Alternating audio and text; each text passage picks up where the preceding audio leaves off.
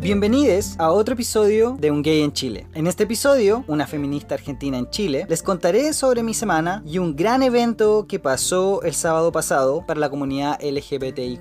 La primera reunión de la sociedad civil LGTBIQ y disidencia, incidencia social y política, en apruebo 26 de abril. También les doy mis reflexiones sobre mi microactivismo en relación a mi familia. Entrevisto a una grande, Mariana Gaba, amiga argentina y expertísima feminista y por último, les entrego tres charlas TED sobre género, género fluido, intersexualidad, agénero y expresión de género andrógino. Toilets, bow ties, gender and me, the way we think about biological sex is wrong, y Gender Capitalism. Espero que lo disfruten y no olviden seguirme en Instagram, Gay en Chile Podcast. Aquí empezamos.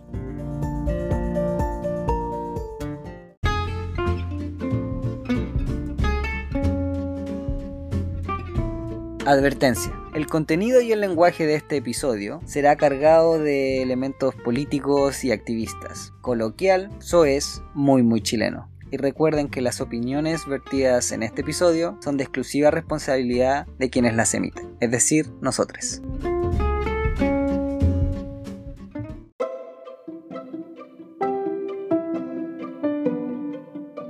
Actualidad. Esta semana ha sido muy intensa he podido conectarme, contactarme con varias personas y he estado intentando generar lazos y entrar a otros grupos o otros círculos de personas y de posibles oyentes, por supuesto, y auditores. Quiero poder entrevistar a personas de más lejos que mi círculo cercano de amistad. Personas que no sean conocidas. He visto varios videos donde me recomiendan entrar a grupos de Facebook, por ejemplo, en redes sociales, blogs y páginas web. Me dicen que entreviste a los administradores de esos lugares para que así esta persona promocione su página web o su blog o su canal o grupo de Facebook o lo que sea. Y así invite a más personas a escuchar el podcast y el episodio. Si es que a alguien le gusta obviamente va a querer investigar y escuchar más episodios. El tema es que siento que mi podcast es súper nicho y no se me ocurre mucho cómo hacerlo más popular o más mainstream sin perder la esencia de este podcast. Lo quiero y me gusta tal cual está. Considero que lo que necesito hacer es simplemente generar más episodios donde hayan distintos temas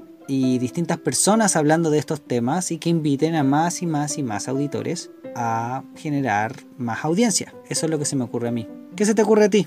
Si tienes una idea, por favor, házmela llegar. Si sabes de algo que hacer, cuéntame. Tú sabes dónde contactarme. Instagram, un gay en Chile podcast.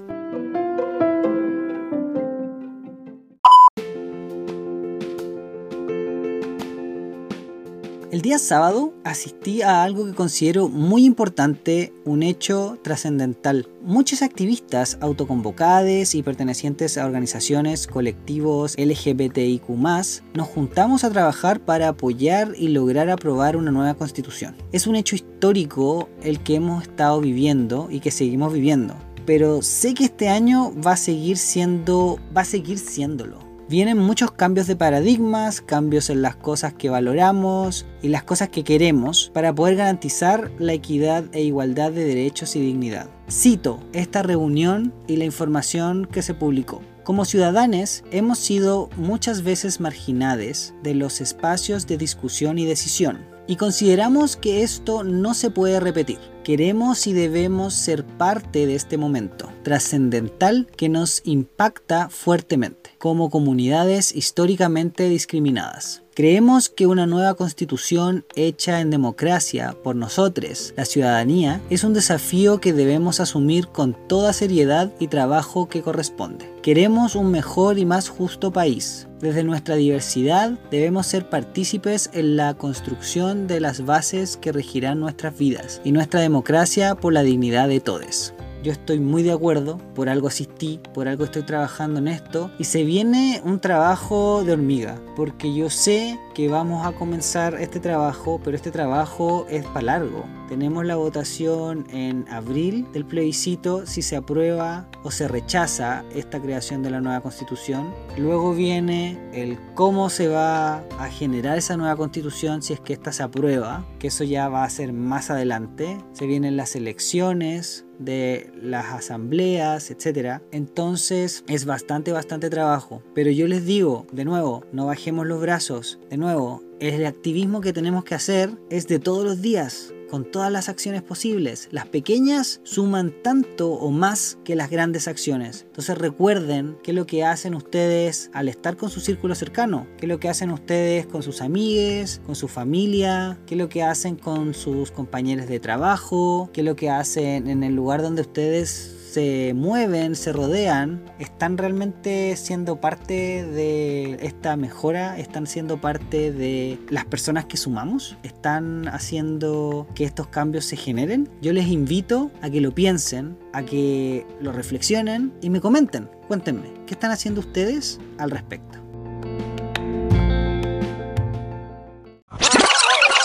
Otra cosa que olvidé mencionar es que considero que esta ciudad es tan ruidosa. Santiago es muy, muy, muy ruidosa. Em, no sé si saben, pero tengo un pito en el oído izquierdo, tengo tinnitus, que baja y sube. Soy el peor paciente de la, de la vida y no he vuelto a ir al médico. De hecho, tengo que hacerlo. Pero me ha bajado bastante, encuentro yo. O al menos yo lo noto menos. Me compré unos audífonos que aíslan los ruidos externos que tienen este sistema de Active Noise Cancellation o cancelación activa del ruido. Me siento un viejo culiado todo el rato porque el metro me enferma. O sea, hablan fuerte estos anuncios de mierda. El ruido del metro es mucho, eh, los pitos, los, las alarmas, etcétera. Todo es tan ruidoso y para qué decir la micro también, el tráfico. Me acostumbré muchísimo a estar con los audífonos puestos y porque de verdad cancelan harto el ruido. Pone mal humor y siento yo que estoy súper arisco y eh, estoy súper... Ay, se me olvidó la palabra.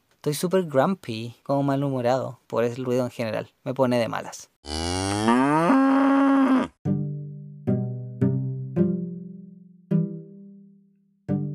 También este domingo celebramos el cumpleaños de mi papá y de mi hermano. Almorzamos juntos, jugamos dominó, tomamos once, cantamos cumpleaños feliz, comimos torta. Un día promedio. Pero ese simple hecho, promedio, un par de años atrás, hubiese sido impensado. Hoy al menos mis papás ya saben compartir conmigo. Compartir conmigo significa compartir con Javier, mi pareja. Quizás no vamos a cambiar de parecer o no van a cambiar mis padres de parecer en muchas cosas que para mí siguen siendo conflictivas. Temas de valores, temas de visiones de mundo, de cómo vemos la sociedad, etc. Discusiones de política, por ejemplo. Pero yo ya crecí y me formé mi opinión. En muchas cosas vamos a estar en desacuerdo y en eso estamos de acuerdo. Pero siento que el terreno ganado, que es que mi pareja pueda ir a compartir con mi familia y que sea incluido cada vez que me inviten a mí es algo que yo considero muchísimo. Todo ese esfuerzo y sacrificio valió la pena. El ser constante, consistente, asertivo y muy firme en mis convicciones. Para que entiendan una idea un poco, mis papás tienen bastante edad. Yo soy el menor de cuatro hermanos mis papás nacieron a principios de la década del 1940. Mi papá está cerca de cumplir 80 años y mi mamá le falta también un poco más, pero también más cerca de los 80 que de los 70. Mi mamá me habla sobre sus teleseries españolas que me contó que había una pareja de lesbianas, que otras veces tiene personajes gays, que hay una persona que salió del closet, etc. Y eso me parece súper positivo. Sigo pensando yo que le falta mucho a todo lo que es cultura pop, que las voces y las identidades, por ejemplo, trans o no binarias, no están para nada representadas. Generalmente los, los personajes son muy estereotipados y son bastante planos. Pero sin embargo, eso ya es un avance.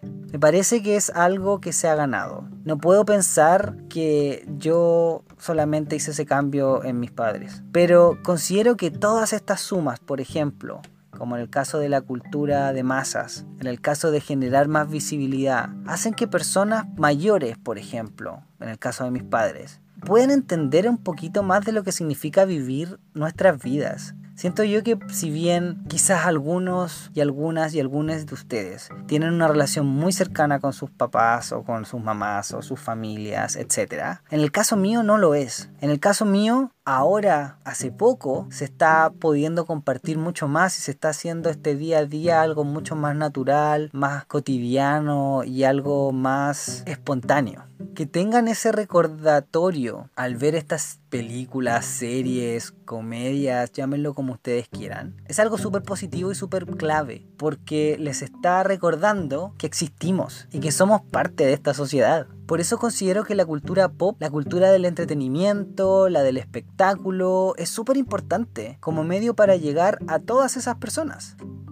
También considero clave el mantener los discursos inclusivos y no polarizarlos. Es importante mantener el diálogo, es importante que sigamos conversando con nuestras personas cercanas, en el caso, por ejemplo, de mi hermano, que yo la verdad tengo una relación muy distante con él, que nos llevamos un par de años, cinco años, pero la verdad siento que tenemos más cosas que nos diferencian que las que nos unen. No compartimos nuestras vidas privadas ni tenemos similares intereses o pasatiempos. Sin embargo, considero que es parte de mi activismo el acercarme a esta persona. No pretendo al decir esto que ustedes cambien la manera de pensar de las personas extremistas ni de las personas ultraconservadoras, ni se vayan a las iglesias a tratar de evangelizar con la palabra de la diversidad. No, para nada. Pero estoy diciendo esas personas que ustedes sí pueden llegar. Esas personas que sí están cerca de ustedes. Porque están cerca de ustedes. Porque son su familia. Porque son sus amigues. Porque son las personas que ven a diario en sus trabajos, por ejemplo. Yo creo que ahí sí de verdad tenemos bastante poder y poder de impacto.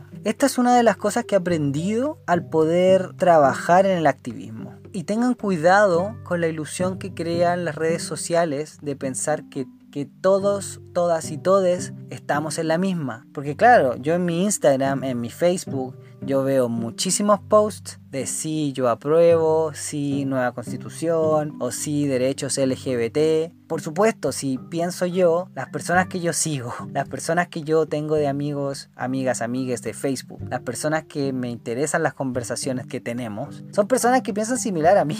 Por lo tanto, esta burbujita es engañosa. Tengan cuidado y estemos atentos porque nos queda poco tiempo. Si pensamos abril está a la vuelta de la esquina. Estamos relajados porque están de vacaciones, porque estamos eh, en verano, porque febrero, relax. Pero se viene marzo pronto, de marzo a abril no es nada, así que atentes, movilicémonos. Porque el día de hoy es impensado decir cosas como que les negres no tienen los mismos derechos. O que, por ejemplo, una mujer no tiene derecho a opinar ni a votar.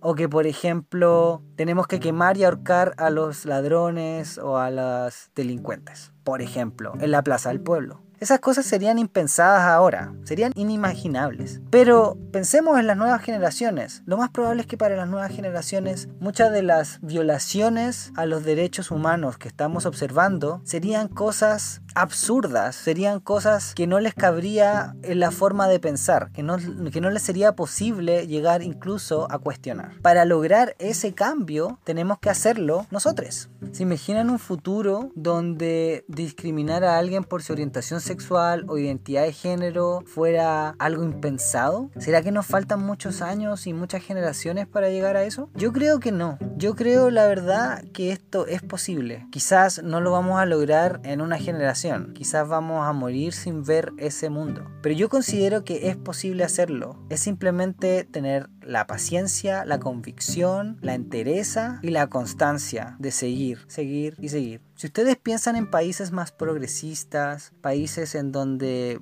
pensamos que los derechos LGBTIQ están mucho más arraigados, son países que también tienen ciertos crímenes o situaciones donde hay, existe discriminación y odio. Eso va a seguir existiendo. El tema es poder lograr tener las medidas de protección que les garantice a todas las personas que esos derechos van a ser protegidos y que esas situaciones no se van a tolerar y se van a castigar y que no van a quedar en la impunidad. No podemos seguir viviendo solamente en modo de supervivencia. Tenemos que volver a pensar en esos movimientos sociales, en los movimientos sociales en contra de la esclavitud, en el movimiento social por el voto femenino. ¿Cuál es la importancia que tenemos de este activismo social? ¿Por qué nos da tanta incomodidad cuando hablamos de política y activismo? ¿Por qué nos molesta tanto cuando se tienen que tener estas conversaciones que de verdad son importantes? Porque pensamos en el futuro no solamente de nosotros, de nosotros, sino en el futuro de más generaciones,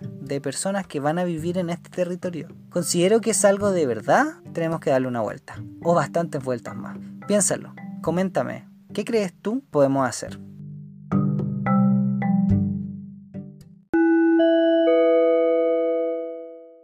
El día de hoy tenemos una excelentísima invitada. Yo soy fan número uno. Ella es Mariana Gaba, es argentina, ya seis años viviendo en Santiago, amiga personal, psicóloga, feminista y 10 años de experiencia trabajando en el tema del feminismo. Bienvenida a Un Gay en Chile, Mariana Gaba. Hola Alonso, ¿cómo estás? Muchas gracias. Muy, muy contenta de estar acá. Yo estoy muy, muy, muy contento. Tú eras una de las, las, primeras personas que pensaba yo invitar al programa, pero era, quiero esperar a que pasen más episodios para traerte. no, quiero, no quiero perder a esta persona en el primer episodio, no. Así que de verdad yo también muy contento de, de tenerte, bueno, acá. No estamos en persona. Mariana, cuéntanos dónde estás. Bueno, estoy de vacaciones en este momento. Estoy visitando a mi hermano que vive en Estados Unidos, en la ciudad de Boston. Así que sí, estamos ah, un poquito lejos estamos un poquito lejos, pero cerca gracias al internet y eso nos pudimos coordinar felizmente, así que por fin, por fin te tengo acá.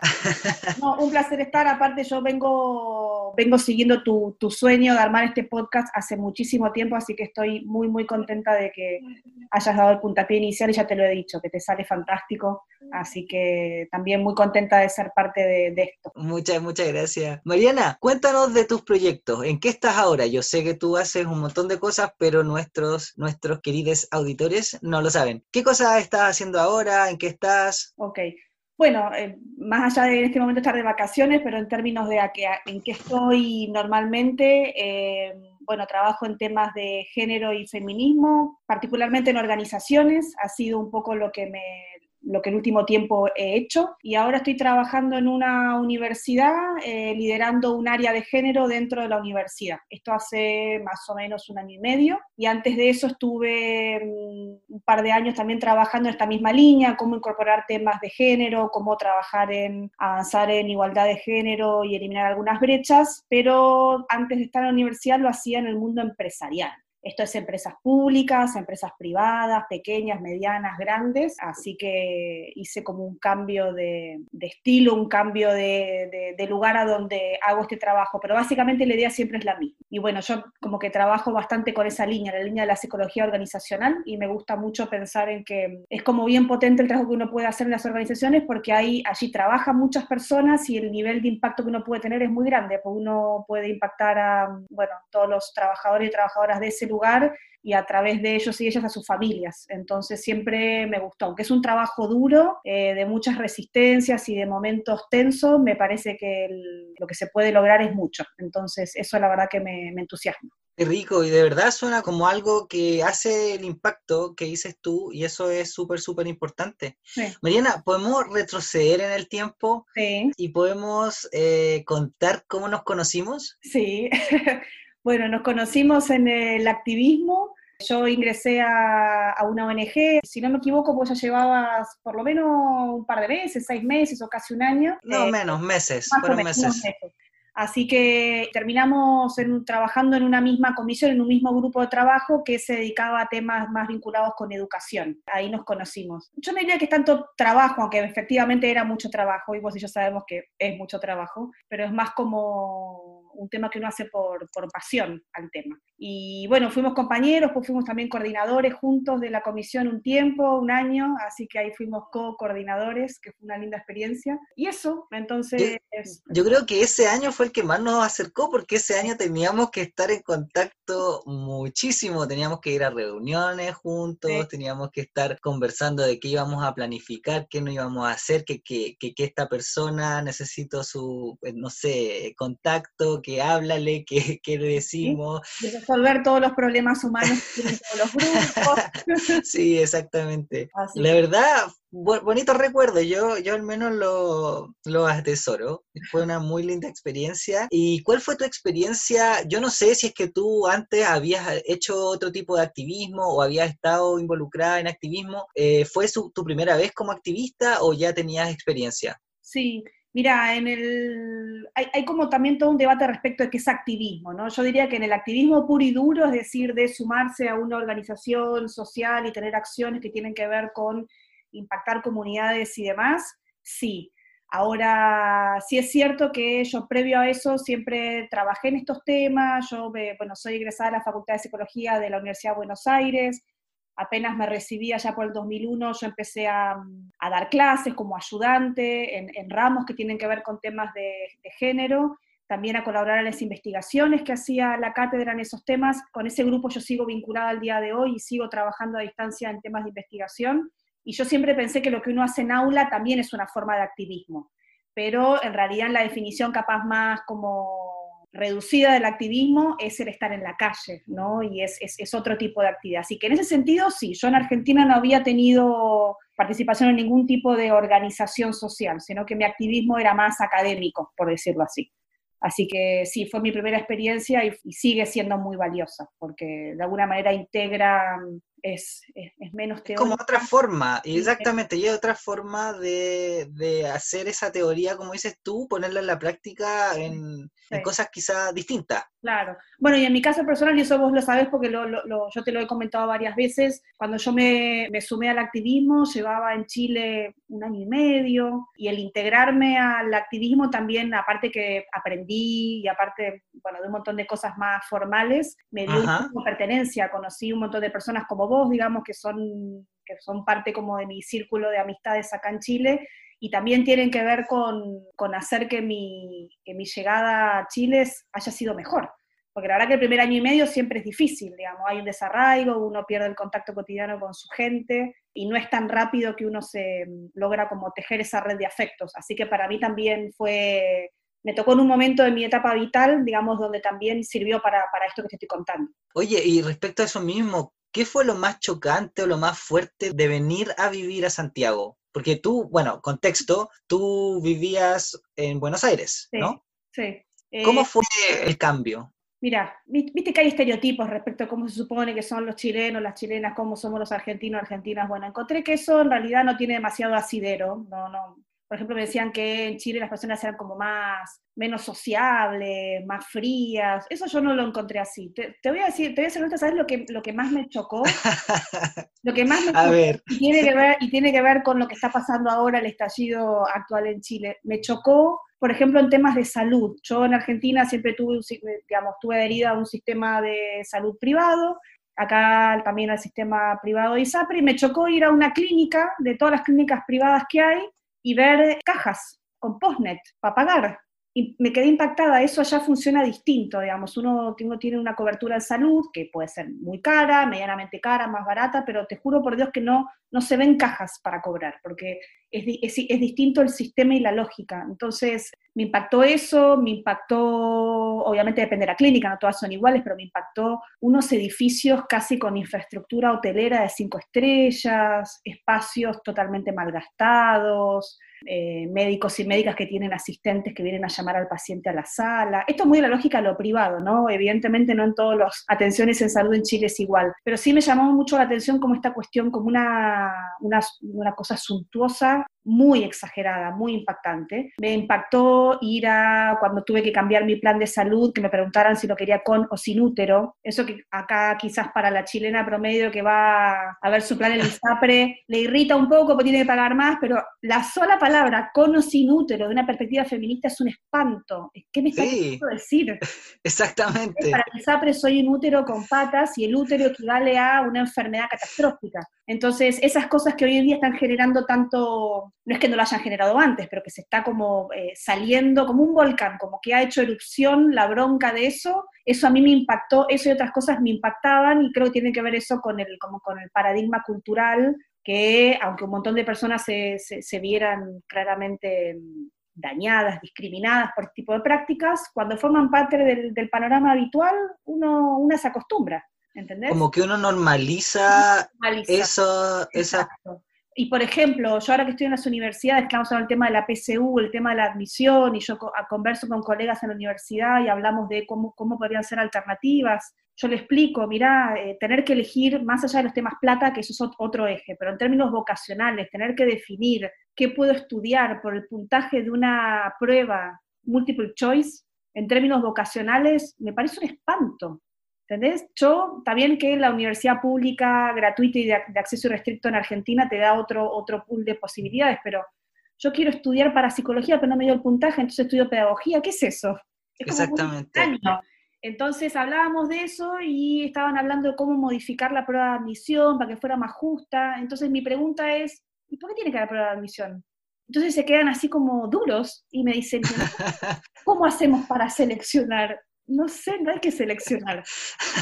Es como, es como bien, igual yo sé que hay muchas diferencias de cómo funciona acá en Argentina, no es cuestión de sacar el examen de admisión, porque todo el sistema funciona en torno a eso, pero el paradigma está tan instalado que no hay chance de pensar que es posible no seleccionar. Claro, no hay, no hay como distintas respuestas, es como que las personas quedan choqueadas. ahí eh, eh, lo interesante de lo que está pasando con todos los, los, efectos que está teniendo terribles en un montón de, de, aspectos actualmente en Chile, lo que yo estoy notando es como que está habiendo una especie de cambio de paradigma, ¿viste? Cuando un paradigma entra en crisis total y entonces hay un momento como de desorientación, etcétera, y ya un nuevo paradigma se va a consolidar, espero, y estamos como... Yo espero lo mismo. De desorientación, estamos todos corriendo de un lado para otro, este, muchísimas demandas todas acumuladas al mismo tiempo. Pero bueno, me fui de tema, no sé qué me habías preguntado. No, Mariana, de hecho, el tema está perfecto, porque es lo que hemos estado conversando estos últimos episodios. Y Mariana, respecto a este movimiento social o este estallido social,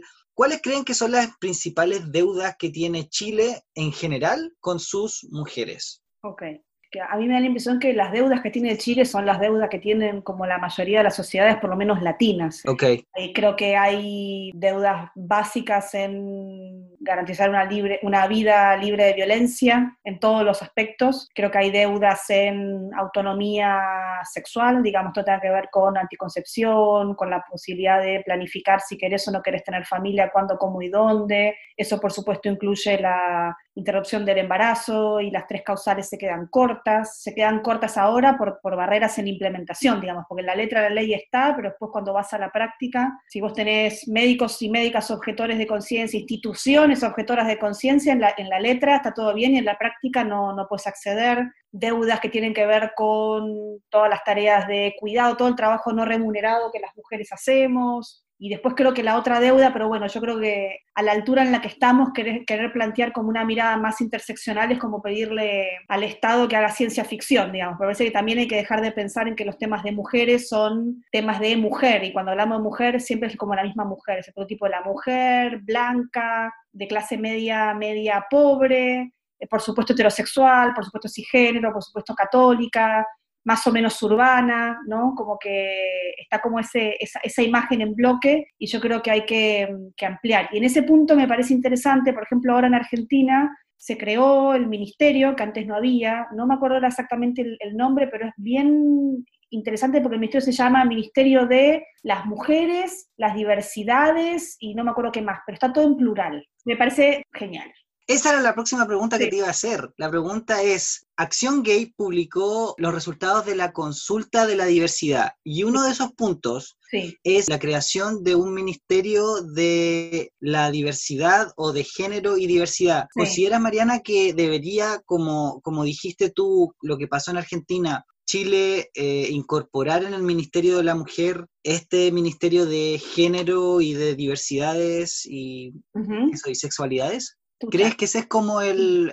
Ahí, ahí, ahí hay, hay, todo un debate respecto de cómo proceder, porque eso tiene que ver como, como, con cómo uno institucionaliza porque esa es la manera que después uno puede diseñar, programar y ejecutar políticas públicas. Entonces, a mí me parece que lo interesante del caso de Argentina, y vamos a ver ahora cómo lo, cómo, cómo lo bajan a la acción, es que no había ministerio antes. Había otros organismos a nivel estatal, pero ministerio no había. Entonces, se crea en su acto fundacional un ministerio que desde su título, ¿sí? da la impresión que va a tener esta mirada de pluralidad, de pensar en que no hay una sola mujer, que hay mujeres, que hay diversidades y que hay disidencias sexuales. Y yo sí creo que es, eh, es potente pensar en los feminismos de esa manera amplia. Ahora, a mí me parece que con un ministerio como el que tiene Chile, que era un Servicio Nacional de la Mujer antes y ahora es un Ministerio de la Mujer, pretender agarrar ese Ministerio de la Mujer con las características que tiene ahora y chantarle, agregarle la S, las mujeres, las disidencias, no va a funcionar. Entonces tendría que haber más bien un acto refundacional. Eso como concretamente en, lo que es cómo funciona acá en Chile. Ahora, si me preguntás en el aire teóricamente,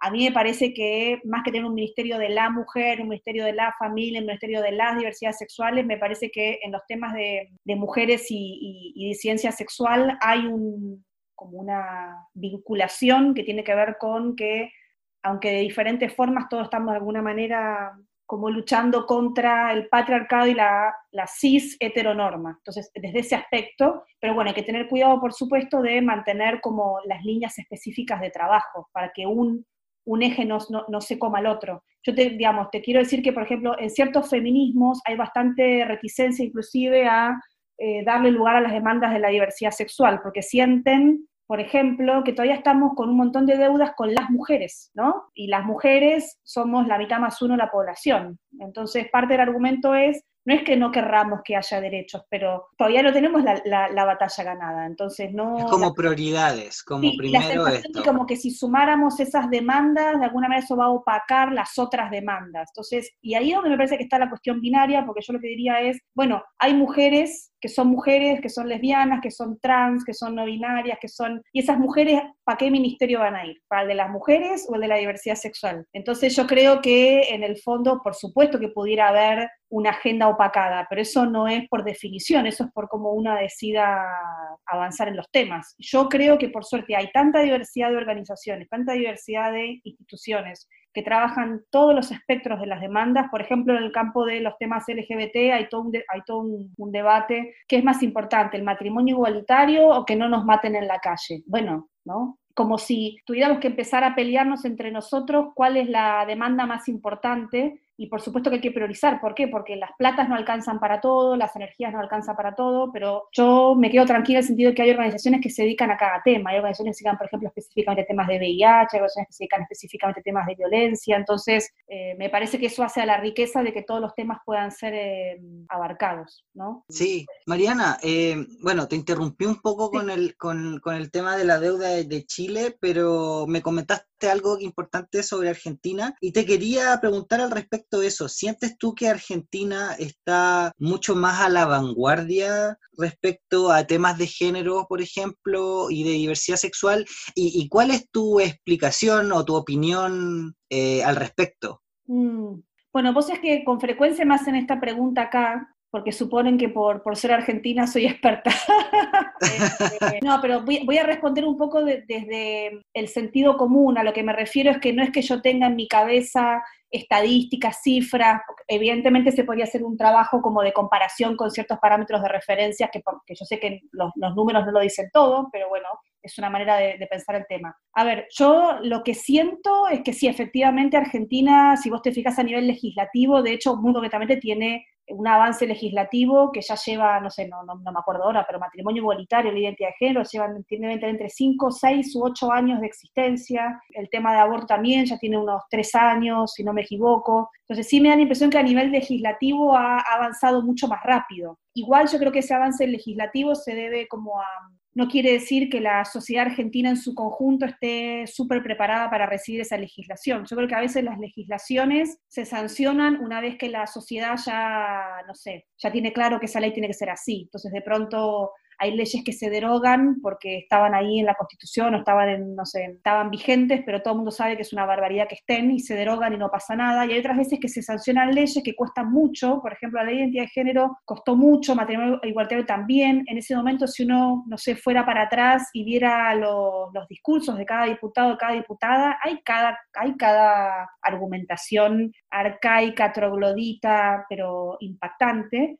Y yo creo que esas leyes en realidad salieron y impulsaron a la sociedad argentina a avanzar. No sé si me explico. No estaba toda la sociedad homogéneamente preparada y todos eran pro estas leyes. Yo creo que en muchos casos todo lo contrario. Eh, y efectivamente en Chile vemos que matrimonio igualitario está ahí, la identidad de género estuvo años y años durmiendo. Bueno, ahí el tema de Daniela Vega, la película, todo el trabajo de las organizaciones que aprovecharon ese, ese momento de ventana para empujar. En ese sentido sí creo que está más avanzado. Después, me da a mí la sensación, no sé si será, esta explicación, mira lo que te voy a decir, es como bastante capaz tonta, pero me da la impresión que también hay un tema de números. Argentina es un país que tiene mucha más población, tiene, eso también permite otra, conformación de, de todas las voces que pueda haber disidentes en torno a un tema, y después, y esto también es otra explicación medio intuitiva que tengo, es que yo creo que definitivamente la, la manera distinta en que Chile y Argentina salieron de sus dictaduras y cómo lidiaron con los temas de las violaciones sistemáticas de derechos humanos, yo creo que hace la diferencia también. Y esto, insisto, no es algo que yo haya ni estudiado ni sea experta, pero la sensación, la sensación que yo tengo es, y esto es otra de las cosas que me chocó al llegar a Chile, vos en Argentina no vas a escuchar a nadie que de manera muy abierta se declare, no sé, videlista o pro dictadura, ¿sí? Por supuesto que habrá gente que lo es, pero va a tener mucho cuidado con dónde lo dice. Y ver acá en la tele gente, políticos que se declaren pinochetistas es como, ¿no? Es impactante. Entonces yo creo que eso sí tiene que haber tenido un efecto respecto de en qué medida las organizaciones de sociedad civil salieron a las calles, salieron a plantear sus ideas, y como cierto resabio que puede haber quedado más a nivel cultural respecto de esto. Eso, eso, es lo que se me ocurre como, como diferencias. Ahora otra pregunta. Eh, me gustaría que me contaras la historia de cómo llega el feminismo a tu vida. Yo sé que llevas más de 10 años trabajando con el feminismo, pero ¿naciste en una familia feminista? ¿Tuviste el privilegio de haber recibido eso desde pequeña o fue algo que tú lo hiciste al entrar a la academia o cuál fue la historia? Claro. No, mira, así como nacer en una familia feminista, no, no en el sentido, digamos, ni activista, ni académico. Ahora, sí debo reconocer que mi mamá es una mujer muy, y siempre lo ha sido, que era muy poco tradicional en muchos sentidos. Entonces yo tengo el recuerdo, y esto lo puedo pensar una vez que, yo te voy a contar ahí cómo fue en la universidad mi contacto con los temas, pero después yendo hacia atrás en mi infancia me di cuenta que mi mamá siempre, yo tengo un hermano varón, mi mamá siempre fue bastante mm, clara en que había que tener igualdad de roles, ¿sí? Entonces, por ejemplo, cuando éramos pequeños nos asignaba tareas, tareas muy aburridas de mantenimiento del aseo del hogar, por ejemplo, y mi hermano le tocaba una parte de la casa y a mí la otra parte de la casa, y en ese tipo de detalles no había, por lo menos entre mi hermano y yo, ¿sí? Porque la generación entre mi papá y mi mamá ya era distinto, no había ninguna diferencia, y yo tengo un recuerdo que lo tengo acá en la cabeza, que es que eh, yo cuando era chica también vivía afuera, vivía en Costa Rica, ¿sí? por trabajo de mi papá, y en todos los veranos volvía los dos, tres meses de verano y me quedaba en la casa de, mis abuelos. Mi abuela también era una mujer, una mujer trabajadora, había estudiado eh, para magisterio, para ser maestra, o sea, ya, yo, ya tuve por el lado de mi mamá eh, una generación de abuelos profesionales y ella era una mujer muy, muy libre. Yo me acuerdo que mi abuela me hablaba a mí de sexualidad, ¿no? Estoy hablando hace, en ese momento ya tendría 75, 80 años y me hablaba a mí como sin ningún tipo de pudor ni tapujo sobre el tema.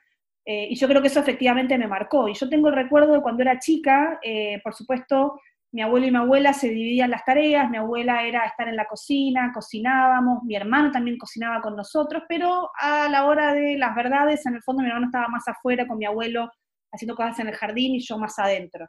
Y un día había que pintar las rejas, ¿no? De negro. Y mi abuelo lo llama a mi hermano para ir a pintar las rejas. Y yo estaba furioso porque quería ir a pintar las rejas, me parecía muy entretenido pintar rejas, y yo también era más chica, mi hermano es cuatro años más grande, entonces supongo que parte de la variable era que una, no sé, una nena de siete años podía hacer un enchastre con la pintura, un chico de 11 o 12 que yo insistí, insistí, insistí, y ahí estuve afuera pintando las rejas. Ahora, a los 10 minutos de pintar la reja, yo dije, esto es muy aburrido, me quiero quiero ir a cocinar pizza con mi abuela, pero ahí me mantuve estoica pintando la reja. Eh, tengo como ese, ese recuerdo que no me gustaban las diferencias. Y todo esto en el fondo fue de casualidad, yo cursando una asignatura en psicología, una asignatura de, de grupos, que la titular en ese momento de esa asignatura era la misma que de una asignatura electiva que era sobre estudios de género. Y en esa asignatura había contenidos de género, había textos de género, y yo recuerdo haber leído esos textos y haber sentido que algo me hacía un tremendo clic. Y como que yo decía, ah, todo esto que yo sentía o pensaba está acá expresado. No, no, no, no es, es como que le pude poner, eh, verbalizar cosas que yo sentía. Y a partir de ahí yo ya inmediatamente después cursé la asignatura lectiva, después pedí sumarme como como ayudante y ahí empezó mi, recorrido en los temas. Es como que le dio sentido a, como a mi vida respecto de experiencias que yo tenía de antes. Y así fue, en realidad. ¡Wow! ¡Qué bonita historia! Mariana, ¿y qué crees tú que pasa con las generaciones de hoy? Por ejemplo, las nuevas generaciones o, por ejemplo, eh, las personas que están ahora formándose, niñas, niñes, niños en general. Bueno, mira, a nivel universitario, que es un poco también el contacto que tengo por, por mi trabajo, lo que yo veo es una generación que ya parte de una, de una tremenda base, digamos. Yo cuando, me acuerdo cuando era docente esta asignatura de estudios de género, estoy hablando hace 12 años, recibía estudiantes que ni sabían a qué iban, no sabían qué era género, realmente se anotaban de pronto porque no tenían horario y se metían, le habían recomendado la asignatura pero no sabían bien qué era. Y los últimos años antes de venirme a Chile, ya los estudiantes llegaban pidiéndote que querían ver teoría queer. Y vos le decías, espera, espera, la teoría queer es como la, la, parte 4.0, vamos al ABC. Entonces, lo que yo veo como bueno es una generación que ya ciertas cosas forman parte de su sentido común de base, y eso está buenísimo, pero tiene la contraparte de que yo creo que, no, en todos los casos, pero que hay como cierta idea de que como que quieren ir muy rápido, en términos de conocimiento me refiero, como que todo les parece muy obvio quieren ir a, quieren ir a, ver temas sin haber asentado las bases y también creo que a veces no tienen como mucho registro de toda la historia que los, los precede, ¿no? El movimiento no nació ahora, o sea, efectivamente lo que pasó en el 2018 con las movilizaciones estudiantiles voló el mapa en Chile en este tema. Y eso indudablemente se, se le debe al movimiento estudiantil universitario y también de secundario, eso sin duda.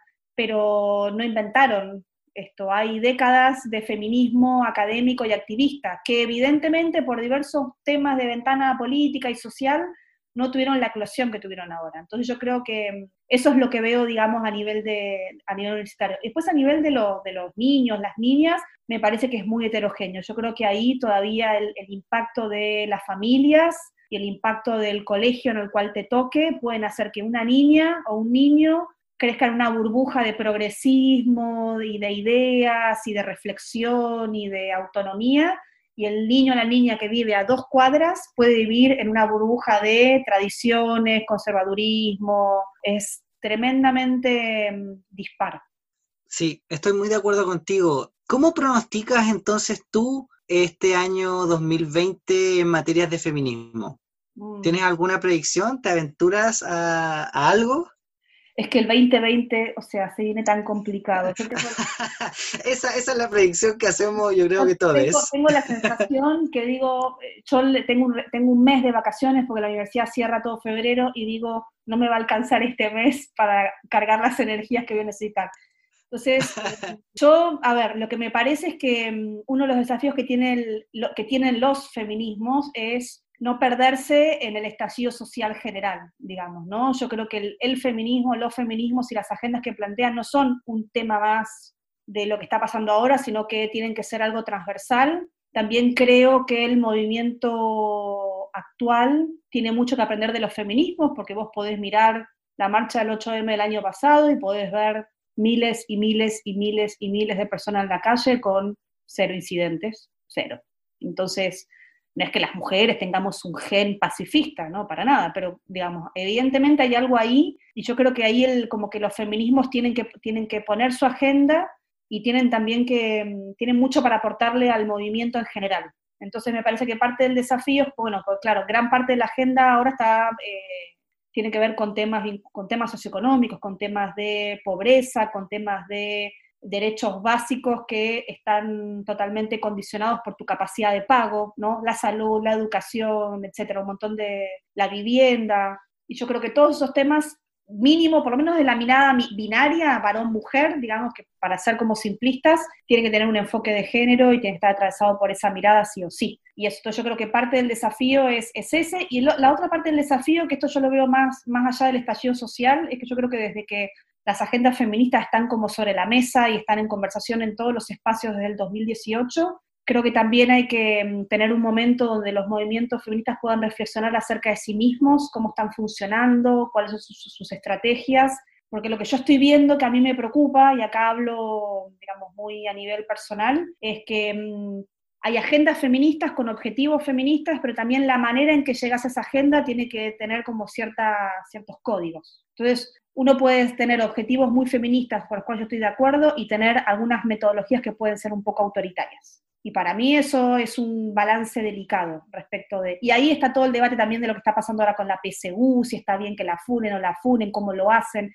Es un debate súper complejo porque aparte si yo creo que en la tradición que ha tenido Chile hasta ahora, si no llegas a esos límites no te dan pelota, ¿no? Pero yo creo que parte del trabajo también es ese. Yo creo que ha habido un tremendo, tremendo avance, tiene una potencia enorme y, sería un buen momento para replegarse un poquito y, como volver a salir habiendo, no sé si me explico, como reflexionar un poco respecto a dónde estamos, cómo llegamos, a dónde queremos ir, cómo lo vamos a hacer, eh, eso. Como recalibrar las energías y los objetivos también. Exacto, sí. Mariana, respecto a esto mismo, estás hablando sobre cómo, cómo, el feminismo, o los feminismos en realidad, los feminismos aportan a este movimiento social. ¿Y qué pasa, crees tú, con los colectivos LGBTIQ por ejemplo, y los movimientos de derechos humanos? ¿Qué nos recomiendas a nosotros, como colectivo LGBTIQ al respecto? Bueno, yo creo que el, yo te, contaba al principio que, como que mi, mi, pasión y mi trabajo siempre tiene que ver con cómo incorporas esta mirada en organizaciones. Entonces yo creo que lo mismo pasa con las organizaciones de la sociedad civil, las ONGs, que puedan, por ejemplo, ser de la diversidad sexual, ¿sí?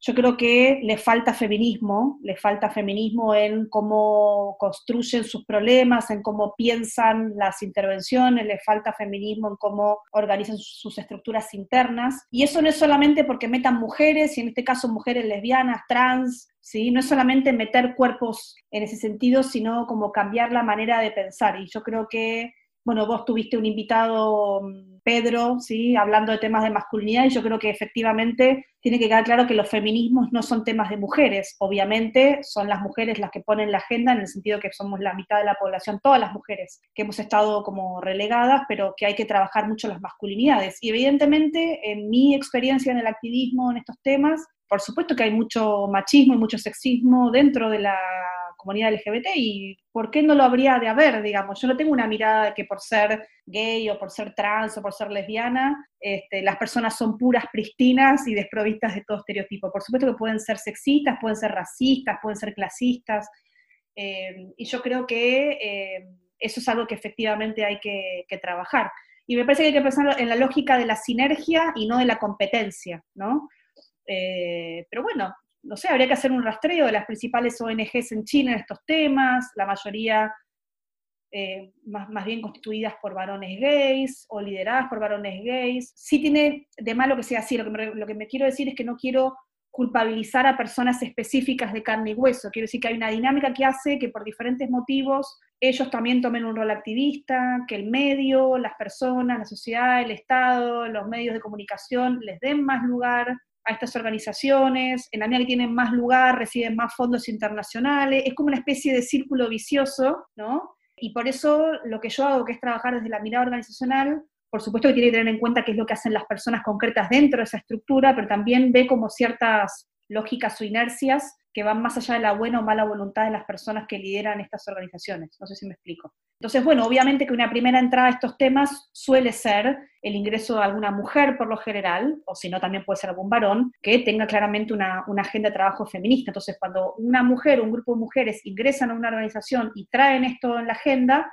empiezan a permear las políticas, los procesos, las lógicas, la toma de decisión, y eso puede hacer que eh, esa organización empiece como a virar un poco su, su eje. Entonces yo creo como para sintetizar que tiene que entrar el feminismo con fuerza al, al movimiento de la diversidad sexual y que no tiene que ser una lógica de la competencia. ¿no? De, ah, entonces quiere decir que ahora vamos a puramente a centrarnos en las demandas de las mujeres y los pobres varones gays cis van a quedar olvidados. No, no es esa la idea, pero si no, en el fondo es un, es un reducto más sexista, digamos, ¿no? por más que su tarea y su objetivo sea muy loable. Sí, estoy muy de acuerdo con lo que dices tú y de hecho valoro muchísimo tu mirada desde el punto de vista organizacional. Quizás a uno le falta el pensar en estas organizaciones desde eso, de lo que son, que son organizaciones, que son grupos de personas, pero que a la vez también funcionan de una manera eh, particular. Claro. Eh, Mariana, de verdad estoy muy agradecido por tu tiempo, por tus palabras. ¿Hay algo que se te haya olvidado o que a mí se me haya olvidado preguntarte? ¿Hay algo que te gustaría recalcar o, o volver a mencionar? la verdad que no, Alonso. siento que hemos hablado de un montón de cosas interesantes y no, no se me ocurre nada que, que, me haya quedado en el tintero. Así que no. Genial.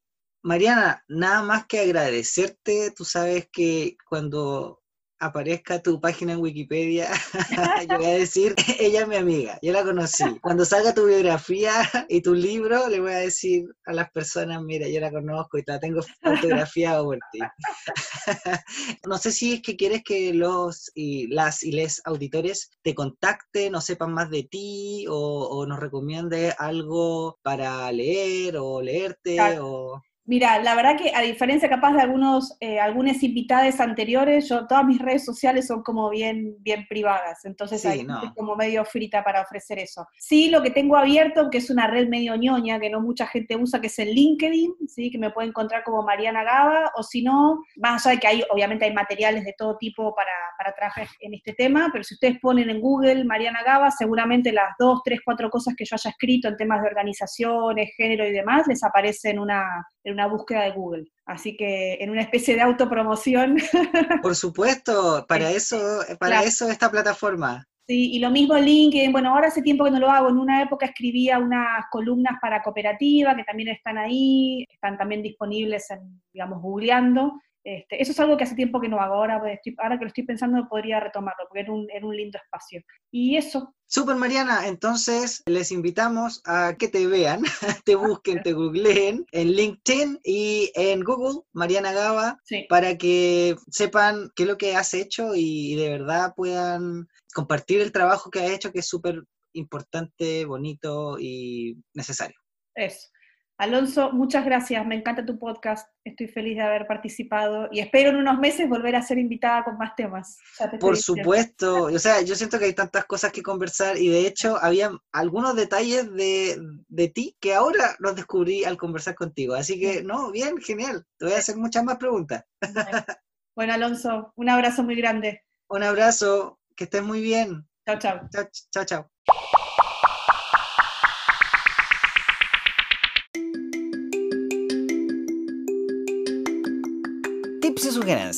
Les quiero recomendar tres videos, tres TED Talks, tres charlas TED sobre género. La primera charla es corta, aproximadamente unos 10 minutos, donde Audrey Madison Hyde nos habla sobre el género. Se llama este video Toilets, bow ties, gender and me. Baños, corbatas, humita, género y yo. ¿Hay una forma mejor de interactuar con las personas sin usar el género? ¿Por qué es importante saber el género de una persona? Audrey es género fluido. Tiene 12 años, no es exactamente un chico, pero tampoco una chica. Nos cuenta sobre cómo desde tan temprana edad logra observar cómo las personas tratan de forma muy diferente a las personas según el género y cómo también las personas te encasillan simplemente por el hecho de, oh, estás usando falda, por lo tanto, tienes que comportarte así. O, oh, no, estás usando pantalones, por lo tanto, tienes que comportarte así. Y lo ve con las personas adultas en general, también con sus pares. Les dejo esta TED Talk con subtítulos en español. Véanla, buenísimo. Toilets, Bow Ties, Gender and Me. Luego, les tengo otra TED Talk que es sobre personas intersex o personas intersexuales. Emily Quinn The Way We Think About Biological Sex is Wrong. la forma en que pensamos sobre el sexo biológico está mal. ¿Sabías que casi 150 millones de personas en el mundo nacen intersex? La biología no calza a estas personas como macho o hembra. Y Emily Quinn descubre que es intersex a los 10 años. Nos cuenta sobre la imposición de la medicina en operar y modificar estos cuerpos intersex. Es un buenísimo video que se los recomiendo. Ella también tiene un canal de YouTube para que le sigan. TED Talk también con subtítulos en español. Emily Quinn, The Way We Think About Biological Sex is Wrong. Por último, el tercer video que les quiero mostrar habla sobre expresión de género andrógino. Una modelo a género y andrógina, Rain Dove, Gender Capitalism, Rain Dove, El capitalismo del género, que solamente tiene subtítulos en inglés, ya está en inglés, nos habla del efecto social que ejerce esta presión por el género y los estereotipos de género y sexo. Nos cuenta cómo esto puede ayudarte y darte una ventaja o cómo esto en el modelaje y en su experiencia personal le abrió puertas, pero también le coartó muchas cosas. Nos motiva a liberarnos de esto estereotipos, pero también de utilizar el género para liberarnos a nosotros mismos. Es decir, cómo si podemos entender y doblar estas normas sociales del género, podemos ser más libres. Es muy, muy, muy interesante. Se los recomiendo también si es que pueden entender y leer inglés. Rain Dove, Gender Capitalism.